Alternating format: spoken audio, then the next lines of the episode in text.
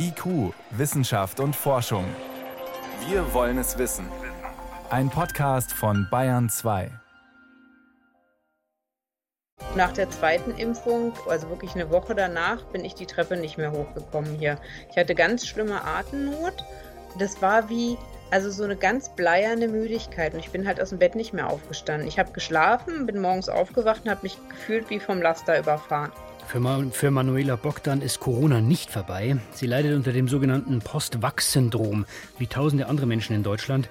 Warum ist ihr Leiden bislang nicht anerkannt? Und wie weit ist die Forschung, diese Folgen der Pandemie zu fassen? Das ist heute eines unserer Themen. Außerdem, wir brauchen ihn und wenn er nicht mehr ordentlich funktioniert, dann drohen unabsehbare Folgen für unser Klima, nicht nur in Europa. Die Rede ist vom Golfstrom.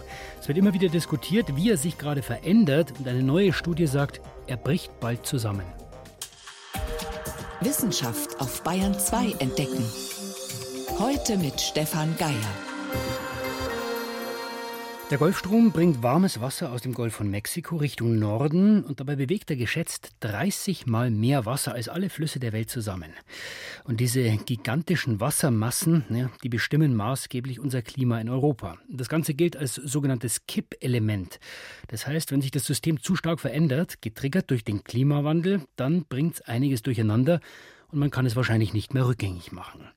In einer neuen Studie warnen Forscher jetzt, das Ganze kann sehr schnell gehen und schon 2050 könnte das Golfstromsystem kollabieren.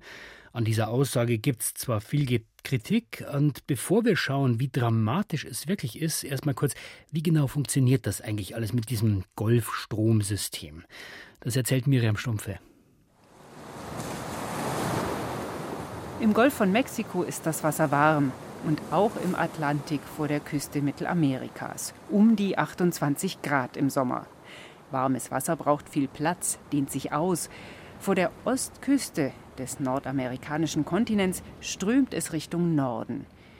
Diese gigantische Strömung, stellenweise über 100 Kilometer breit, das ist der Golfstrom. Aber er ist nur ein Teil eines riesigen Strömungssystems, das den Atlantik durchzieht. Atlantische Umweltzirkulation heißt es. Und genauso wichtig wie das warme Wasser an der Oberfläche sind Strömungen in der Tiefe. Denn im Norden sinkt das abgekühlte Wasser aus den Tropen nach unten. Es bringt viel Salz mit und ist deswegen schwerer als das Wasser im Polarmeer. Als kalte Tiefenströmung fließt es Richtung Äquator und noch weiter nach Süden. Um die Antarktis herum steigt es wieder auf. Das ganze Golfstromsystem arbeitet wie eine gigantische Umweltpumpe, die jede Menge Wärme aus den Subtropen Richtung Europa schaufelt. Ohne die Strömung sähe Europa anders aus. Keine Palmen in Irland, keine Apfelbäume in Nordnorwegen, keine eisfreien Häfen im Winter. Mehrere Grad kälter wäre es im Jahresdurchschnitt. Es gäbe wohl mehr heftige Winterstürme, mehr Frosttage, genauso aber auch mehr Hitzewellen. An der US-Ostküste würde der Meeresspiegel steigen und ohne die Umweltpumpe würde weniger CO2 aus der Atmosphäre in die unteren Meeresschichten transportiert. Die Ozeane könnten uns nicht mehr so gut helfen, die Klimaerwärmung zu bremsen. Also einiges, was wir eigentlich vermeiden wollen. Jetzt wird immer wieder spekuliert, wie sich dieses System Golfstrom verändert und nun veröffentlicht ein renommiertes Fachmagazin eine Studie, da warnen Forscher, das Golfstromsystem könnte bald kollabieren, schon 2050. Solche drastischen Szenarien, die werden natürlich von der Presse gleich in knackige Schlagzeilen gepresst, aber wie dramatisch sind die Erkenntnisse wirklich? Also können wir schon sagen, dass der, das System Golfstrom in weniger als 30 Jahren kippt? Das konnte ich die Klimaphysikerin Levke Cäsar fragen. Sie erforscht an der Universität Bremen seit Jahren diese Zirkulation des Atlantiks. Und meine erste Frage war, der Golfstrom kippt etwa 2050. Wie kommen Ihre Forscherkollegen da drauf? Also was diese Studie neu macht, ist eigentlich, dass sie sozusagen eine mathematische Methode entwickeln, wie man, wenn man wirklich gute Messdaten vom Golfstromsystem hat, wie man anhand der Veränderungen in diesen Messdaten, anhand kleiner Veränderungen der Stärke schon erkennen kann, ob das System instabiler wird sozusagen, ob es langsam anfängt zu wackeln und einem Kipppunkt, weil wir wissen, das Golfstromsystem ist eins der Kippelemente im Klimasystem, ob sich dem nähert. Und da liegt jetzt eigentlich auch so ein bisschen der Knackpunkt von dieser Studie, weil die Methode, die da entwickelt wurde, ist echt gut. Das Problem ist aber, man braucht halt eigentlich richtig gute Messdaten vom Golfstromsystem, damit man diese Methode anwenden kann. Und auf welchen Daten basiert dann diese Interpretation? Also was hat man da zur Verfügung? Das ist nämlich jetzt genau das Problem. Wir haben ja gerade gesprochen, das System ist unglaublich komplex, riesig. Und wir haben jetzt angefangen, das direkt zu messen. Direkt messen heißt, ich messe halt wirklich dann die Strömungen im Atlantik. Das wird seit Anfang der 2000er Jahre gemacht. Erst hat man in den Subtropen angefangen und jetzt mittlerweile macht man das auch im subpolaren Raum. Aber 2004 ist jetzt noch nicht so lange her. Das ist sozusagen, wenn unsere lange Zeitreihe beginnt. Und von davor haben wir keine direkten Messdaten. Die bräuchten wir aber, um diese Methode anwenden zu können. Und deshalb müssen wir irgendwas anderes machen. Und was wir dann in Klimawissenschaften allgemein machen, ist, dass wir uns sogenannte Proxy-Daten, Proxy ist ja Englisch, steht für Näherungsweise oder Stellvertreter, anschauen. Und beim Wolfstromsystem wissen wir, dass aufgrund dieses großen Wärmetransportesystems, dass es die Meeresoberflächentemperaturen beeinflusst, insbesondere im subpolaren Nordatlantik. Und so ein Proxy für das Golfstromsystem haben die Autoren der Studie benutzt. Und die Daten, die da benutzt werden, die kommen von Wassermessungen, von Bojen, von Satellitendaten. Wo kommen die her? Genau, eigentlich eine Kombination. Also das ist so ein globaler Datensatz, wo ganz viele unterschiedliche Daten reinkommen, der auf jeden Fall auch von anderen Wissenschaftlern geprüft wird und dann kommt es immer ein bisschen drauf an. Satellitenmessungsroute haben wir seit 1979, wo halt diese Satellitenprogramme gestartet wurden. Die sind auch dann wirklich gute Qualität, aber je weiter wir zurück in die Zeit gehen, desto weniger haben wir halt viele Daten und gute Daten. Also Anfang des 20. Jahrhunderts ist man dann halt zeitweise mit dem Schiff raus und hat einen Eimer über Bord geworfen, Wasser hochgeholt an Bord und hat dann da die Temperatur gemessen. Und das erklärt jetzt auch schon wieder so ein bisschen das Problem dieser Studie. Da spielen halt solche Unsicherheiten rein. Und in der Studie wird aber jetzt erstmal angenommen, dass es eine perfekte Repräsentation des Golfstromsystems ist. Und daraus dann der Schluss gezogen. Der Weltklimarat hat ja in seinem letzten Sachstandsbericht gesagt, dieses Zirkulationssystem im Atlantik wird in diesem Jahrhundert nicht zusammenbrechen. Und jetzt kommt diese Studie dazu, die hat bestimmte Ungenauigkeiten oder zumindest erntet sie viel Kritik. Kann denn so eine einzelne Studie diese Schlussfolgerung verändern? Tatsächlich schon. Es würde natürlich diese Schlussfolgerung nicht komplett 180 Grad drehen.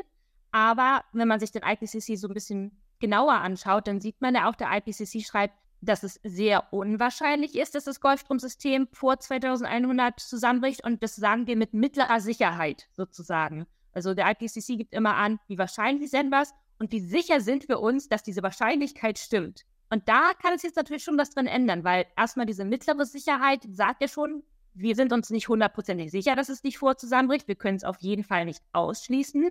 Und es ist sehr unwahrscheinlich, dass es beim IPCC tatsächlich sogar in Zahlen definiert. Das heißt, wir sagen, es ist weniger als 10 Prozent, dass es auftritt.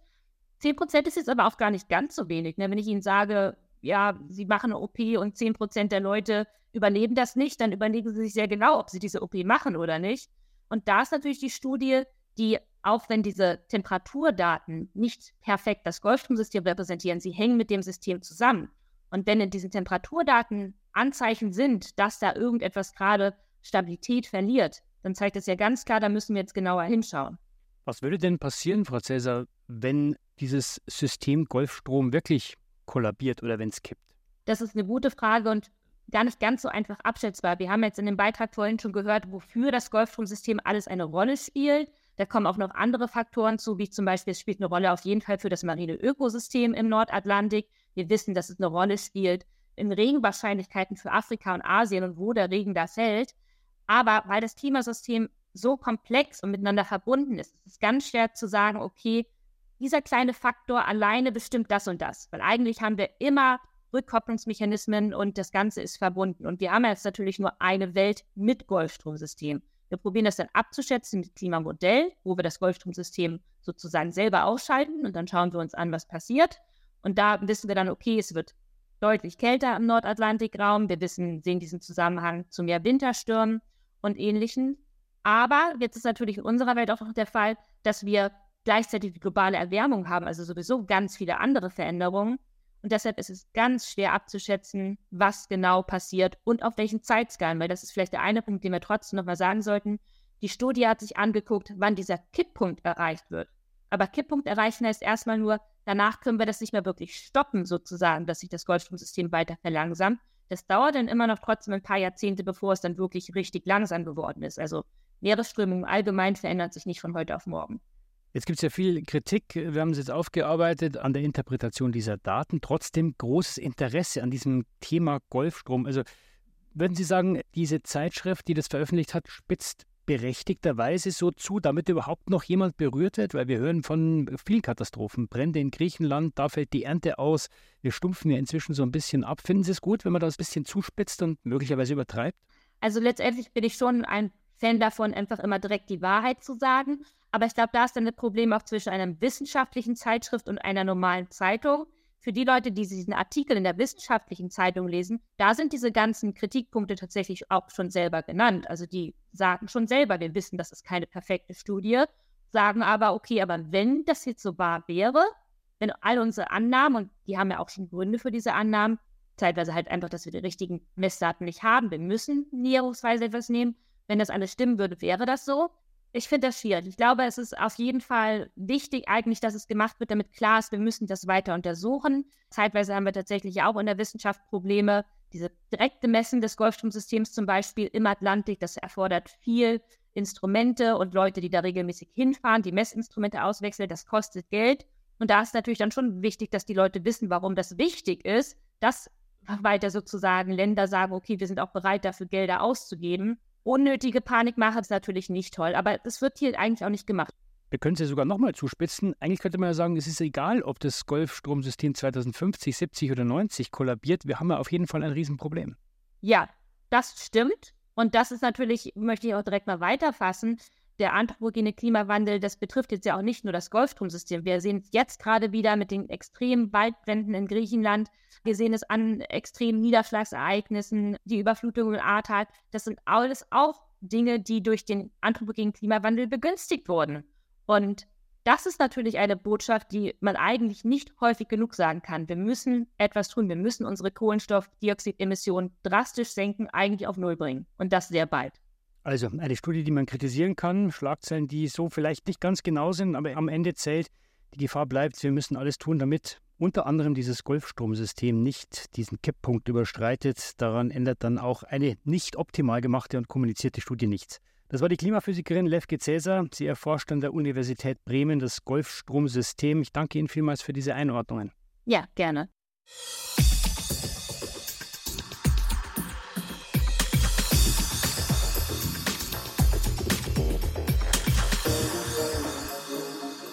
Sie hören Bayern 2, es ist 18 Uhr und gleich 18 Minuten. Corona ist vorbei. Den Eindruck haben die meisten. Stecken sich zwar immer noch Menschen an, aber der Verlauf ist ja in der Regel harmlos. Viele von uns machen sich keine großen Gedanken mehr, sind froh, dass die Pandemie Vergangenheit ist. Ist auch gut so. Das ist aber auch so dank der Impfung. Es gibt aber Menschen, die leiden bis heute. Und das gerade, weil sie sich impfen haben lassen. Post-Vac heißt dieses Krankheitsbild, also nach der Impfung könnte man sagen, Jan Toczynski hat eine Betroffene getroffen. Die 48-jährige Berlinerin Manuela Bogdan arbeitete bis Oktober 2021 in der Marketingabteilung eines großen Unternehmens. Sie lief Marathon, war extrem sportlich, ein Powertyp. Zwei Kinder, 10 und 13 Jahre alt. Sie hat immer Vollgas gegeben. Während des Interviews, das Manuela über Video führt, sitzt sie im Bett. Das ist auch ganz krass, weil eigentlich bin ich krank und mich strengt sowas alles wahnsinnig an. Also selbst so ein blödes Gespräch, also so ein einfaches Gespräch, wie wir jetzt haben. Manuela Bogdans Symptome, die chronische Erschöpfung, gleichen den inzwischen bekannten Symptomen von Post-Covid, also einer Spätfolge der Covid-Erkrankung, nur dass sie sich bei ihr eben nach der Impfung entwickelt haben. Bogdan ließ sich Ende Oktober 2021 impfen mit dem Impfstoff von BioNTech. Ende November dann das zweite Mal. Und nach der zweiten Impfung, also wirklich eine Woche danach, bin ich die Treppe nicht mehr hochgekommen hier. Ich hatte ganz schlimme Atemnot und ich war dann mit einer Freundin zum Laufen verabredet und wir sind immer so um die 15 Kilometer gerannt und ich habe nach fünf Kilometern gesagt, du, ich muss nach Hause, ich glaube, ich kriege irgendwas, ich kann nicht mehr. Bin nach Hause, habe mich hingelegt, geschlafen und gedacht, ich kriege eine Grippe. Das war wie, also so eine ganz bleierne Müdigkeit und ich bin halt aus dem Bett nicht mehr aufgestanden. Ich habe geschlafen, bin morgens aufgewacht und habe mich gefühlt wie vom Laster überfahren. Kurz danach äußert ein Arzt die Vermutung, dass die Symptome auf die Impfung zurückgehen könnten. Wirklich belegen lässt sich das aber damals nicht. Sogar in einer Reha-Klinik war Manuela Bogdan. Dort konnte man ihr nicht helfen. Mittlerweile gilt sie als austherapiert. Ich bin jetzt 21, 22 Monate krank. Das ist unglaublich. Also ich fühle mich, als hätte ich die letzten zwei Jahre mit den Kindern verpasst. Das ist so gemein, weil ich nicht mit zu den Hobbys kann. Weißt du, ich fahre nicht mit, wenn die Ballettaufführung habe. Ich kann halt nicht mit. Die Symptome, die sie beschreibt, die kennt Professor Bernhard Schiefer bestens. Der Kardiologe leitet am Uniklinikum in Marburg die sogenannte Post-Vac-Ambulanz. Bundesweit einzigartig schaut man dort nicht nur auf Post-Covid-Patienten, sondern auch auf Menschen, die nach einer Impfung nicht mehr richtig auf die Beine kommen. Die Krankheit von Manuela Bogdan heißt MECFS, auch bekannt als chronische Fatigue, also Müdigkeit. Damit ist sie nicht alleine, sagt Bernhard Schiefer. Die Symptome gleichen sich, egal ob Post-Covid oder Post-Vac. Es gibt keine Unterschiede, keine bedeutsamen Unterschiede. Da gibt es mal in dem einen Patienten geht das ein bisschen hoch, das ein bisschen runter, aber von der Symptomatik, so wie sie sich klinisch präsentieren, über die Laborchemie, über die Molekularbiologie, ist identisch. Grundsätzlich ist es so, dass wir zwischen Post-Vac und der Post-Covid-Symptomatik nach Infektionen nicht mehr unterscheiden. Ein anderer Kardiologe, der Manuela Bogdans Symptome genau kennt und sie behandelt hat, bescheinigt in einem Arztbrief, ein Zusammenhang mit der Impfung sei, Zitat, hochwahrscheinlich. Und auch in ihrer Reha-Klinik heißt es in einer ärztlichen Bescheinigung, es liege ein schweres Post-Vac-Syndrom vor. Trotzdem lehnt die zuständige Behörde, das Berliner Versorgungsamt, ihren Antrag ab. Begründung? Diese Voraussetzungen liegen nicht vor, weil bei dem von ihren Ärzten beschriebenen Post-Vac-Syndrom es sich nicht um eine anerkannte medizinische Diagnose handelt. Manuela Bogdan hat Widerspruch eingelegt und sie hat Zivilklage gegen den Impfstoffhersteller BioNTech eingereicht. Beides kann dauern. Sie fühlt sich völlig alleine gelassen vom Staat mir war von vornherein klar und ich glaube, uns war allen klar, dass es Nebenwirkungen gibt, weil es ja Quatsch ist, dieses Gerät, es gibt keine Nebenwirkungen. Weiß ja jeder, dass jedes Medikament eine Nebenwirkung hat. Aber ich habe echt gedacht, ja, wenn es mich trifft, dann ist es halt so. Aber auf der anderen Seite bin ich ja dann versorgt. So, dann bin ich eine von den Heldinnen, die eine Impfnebenwirkung hat und die für alle anderen dann äh, quasi, weiß ich, habe es dann auf mich genommen. Und jetzt wird man wirklich mit Füßen getreten und das heißt, nee, dich gibt es gar nicht. Im September wird Manuela Bogdan wieder anfangen, Teilzeit zu arbeiten, auch wenn sie noch keine Ahnung hat, wie sie das machen soll. Sie hofft auf die Kulanz ihrer Chefin und dass sie Arbeiten am Computer im Homeoffice erledigen kann, im Zweifelsfall sogar vom Bett aus. Geimpft, geschädigt und dann vergessen, dieser Gedanke kommt einem, wenn man diese Geschichte hört. Und meine Kollegin Jan Toczynski, die Manuela Bogdan getroffen hat, ist jetzt im Studio. Hallo Jan. Hallo Stefan. Jetzt haben wir von diesem einen Fall gehört. Wie groß ist denn dieses Problem Postwag? Wie viele Menschen sind davon betroffen? Ja, ganz eindrückliche Zahlen. Also in Bayern sind allein knapp 10 Millionen Menschen zweimal gegen Corona geimpft, also grundimmunisiert. Und es wurden insgesamt etwas über 2200 Anträge auf Versorgung gestellt wegen eines mutmaßlichen Impfschadens. Bisher sind davon etwa 100 genehmigt. Das sind so 0,02 Prozent der Geimpften, bei denen man eine schwere Impfreaktion, eine Komplikation vermutet. Und einige wenige haben dann eben auch tatsächlich einen Impfschaden. Und wenn wir das mal vergleichen mit anderen Impfungen, gibt es ja auch manchmal Impfschäden. Ist das Grippe zum Beispiel? Man kennt all diese Reaktionen, die da jetzt aufgelistet werden, tatsächlich auch schon von der Grippeimpfung, die ja auch jedes Jahr neu gemacht werden muss. Zahlenmäßig liegt es sogar über den, was wir jetzt bei den Corona-Impfungen sehen, diese unerwünschten Nebenwirkungen wie eben Rötungen und Schmerzen an der Einstichstelle, Muskelschmerzen, Temperatur. Manchmal gibt es so allergische Reaktionen, anaphylaktischer Schock. Das sind so diese, die diese wieder Dinge, vorbei. die wieder weg sind. Und dann gibt es eben da auch einige wenige, die haben dann tatsächlich ähm, Autoimmunerkrankungen. Man sagt zum Beispiel einmal pro eine Million geimpfte Person gibt es ähm, sowas wie das Guillain-Barré-Syndrom. Das ist eben auch eine Autoimmunerkrankung, die dadurch angestoßen werden kann. Aber auch auch bei Corona ist ja dieser Zusammenhang zu solchen Autoimmunreaktionen immer wieder mal thematisiert worden. Genau, das ist eine ganz interessante Parallele, dass man sagt, auch durch die Infektionskrankheiten selber im Übrigen können solche Krankheiten angestoßen werden. Und bei den Impfungen hatte man die Befürchtung bei der Corona-Impfung durchaus auch. Und es gibt eben diese ganz seltenen Fälle, wo das so ist, ganz ähnlich wie bei der äh, Grippeimpfung eben auch. Das sind dann so Krankheiten, die ja chronisch werden, die auch in Schüben dann eben kommen. Und ist dieser Zusammenhang, ist der eindeutig? Also die Studienlage gesagt, es ist nicht eindeutig, aber es ist trotzdem so, dass die Experten es nicht gänzlich ausschließen können. Also ich habe den Chef der STIKO, Thomas Mertens, im Ohr, der in der Pandemie gesagt hat, ja, es sei schon durchaus etwas, was sie sehr genau beobachten bei der Corona-Impfung. Wichtig ist allerdings in dem Zusammenhang immer, wenn man solche Krankheiten durch die Infektion auslöst, dann sind die Gefahren ungleich größer, als wenn sowas durch eine Impfung ausgelöst wird. Zumal noch bei Menschen, die vielleicht Vorerkrankungen haben. Deswegen wird die Impfung eben trotzdem immer empfohlen. Jetzt ist ein Problem für die Betroffenen, wir haben es im Beitrag gehört, dieses Post-Vax-Syndrom ist keine anerkannte medizinische Diagnose. Warum eigentlich nicht? Es gibt ein Klassifizierungssystem von medizinischen Diagnosen, das wird von einer internationalen Organisation verwaltet. Die sammeln die Studiendaten und dann kann auch noch gemeldet werden, zum Beispiel von Patienten, von Ärzten. Und wenn pharmazeutische Unternehmen etwa sowas beobachten bei ihren Produkten, dann müssen sie das einfach dokumentieren. Also die Datenlage ist ist einfach unklar bisher noch.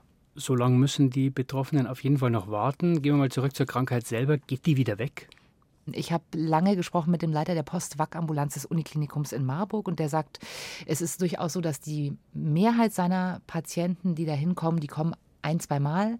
Denen kann man bestimmte Dinge an die Hand geben und es schleicht sich vieles auch aus. Es dauert sehr lange. Aber es gibt eben dann doch auch die, die wirklich nicht auf die Beine kommen, die diese chronische Fatigue zum Beispiel haben, wo man dann die Leute in die Reha schicken muss. Da geht auch sehr vieles. Er selber ist Kardiologe und sagt, bei den kardiologischen Erkrankungen, da weiß man dann eigentlich, wie man vorzugehen hat. Also das gelingt inzwischen ganz gut. Wie sonst ähm, auch bei wie sonst auch. Dann muss man insgesamt die Entzündungswerte im Körper runterbringen. Also das sind letztlich klassische Therapiemethoden, aber man muss auch sagen, die Forschung ist da immer noch sehr am Anfang und es ist halt auch sehr individuell, je nach Fall, so wie wir im Fall von Manuela Bogdan ja auch gesehen haben, der nicht geholfen werden konnte. Und wenn ich betroffen bin und gehen wir mal davon aus, ich kann nur noch reduziert oder gar nicht mehr arbeiten oder bin vielleicht sogar berufsunfähig, wir haben ja auch gehört, manchmal kann man gar nicht mehr aus dem Bett aufstehen, was kann ich dann tun? Das ist halt ein richtiges Problem, gerade weil die Leute im Prinzip im Regen stehen gelassen werden. Also im Fall von Manuela Bogdan ist es so, die muss jetzt einfach wieder anfangen, Teilzeit zu arbeiten aus finanziellen Gründen. Der Antrag auf Versorgung wurde abgelehnt so wie auch bei der zweiten Patientin, die wir recherchiert haben. Und das heißt einfach, da gibt es keinen finanziellen Ausgleich. Das heißt, die Leute werden auch nicht entschädigt. Das ist eben die Frage, das ist alles noch völlig unklar. Beide Patientinnen haben jetzt zum Beispiel Klage eingereicht gegen den Impfhersteller BioNTech.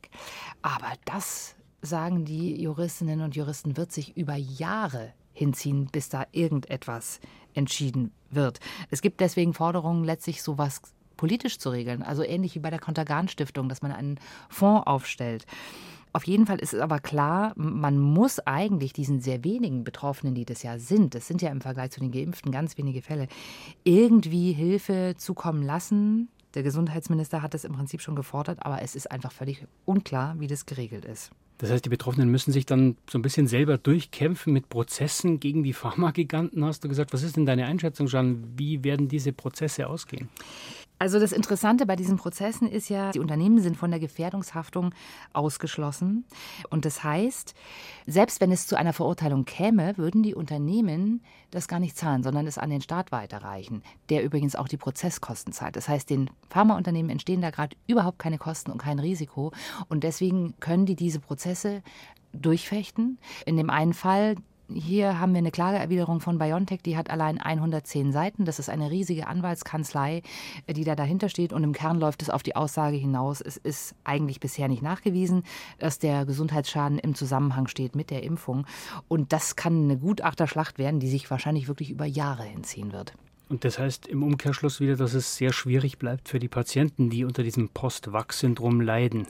Und vor allem, solange die Diagnose nicht anerkannt ist, sind sie im Wesentlichen auf sich allein gestellt. Jan Toczynski war das mit Geschichten von Betroffenen und einer Einordnung, warum die es bei uns immer noch sehr schwer haben, mit ihrem Leiden wirklich anerkannt zu werden. Jan, ich danke dir. Sehr gerne. Und wenn Sie noch mehr zum Thema Post-Wack wissen und lesen wollen, wie die Betroffenen um Anerkennung ringen, eine längere Sendung und einen Artikel dazu finden Sie bei br24.de. Soweit war es das vom IQ-Team für heute. Im Studio war Stefan Geier.